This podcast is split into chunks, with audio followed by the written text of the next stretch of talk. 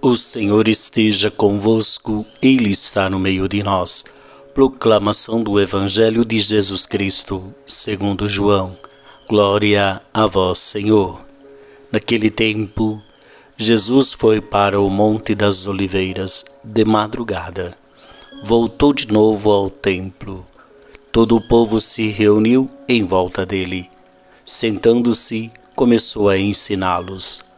Entretanto, os mestres da lei e os fariseus trouxeram uma mulher surpreendida em adultério, colocando-a no meio deles.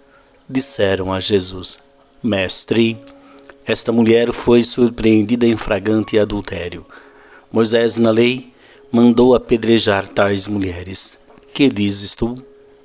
Perguntavam isso para experimentar Jesus e para terem motivo de o acusar. Mas Jesus, inclinando-se, começou a escrever com o dedo no chão. Como persistisse em interrogá-lo, Jesus ergueu-se e disse: Quem dentre vós não tiver pecado, seja o primeiro a atirar-lhe uma pedra. E tornando a inclinar-se, continuou a escrever no chão. E eles, ouvindo o que Jesus falou, foram saindo um a um, a começar pelos mais velhos. E Jesus ficou sozinho com a mulher, que estava lá no meio do povo. Então Jesus se levantou e disse: Mulher, ninguém, onde estão eles? Ninguém te condenou? Ela respondeu: Ninguém, Senhor. Então Jesus lhes disse: Eu também não te condeno. Podes ir, e de agora em diante não peques mais palavra da salvação.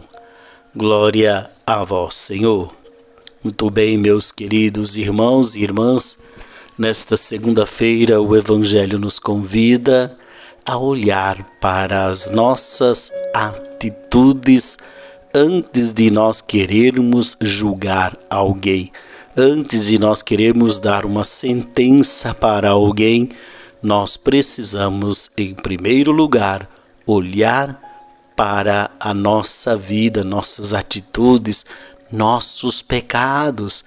Nós ouvimos no Evangelho que Jesus não condena, Jesus não condenou a mulher.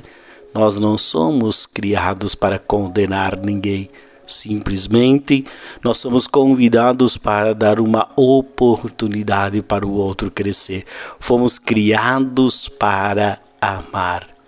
Ninguém te condenou, Jesus disse para a mulher: Nem eu te condenes.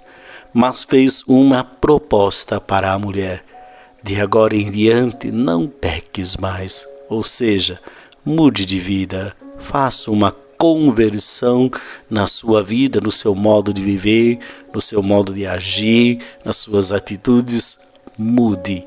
Essa é a proposta de Jesus para todos nós, que tenhamos essa semana, uma semana cheia da graça e com o coração perdoado. Paz e bem.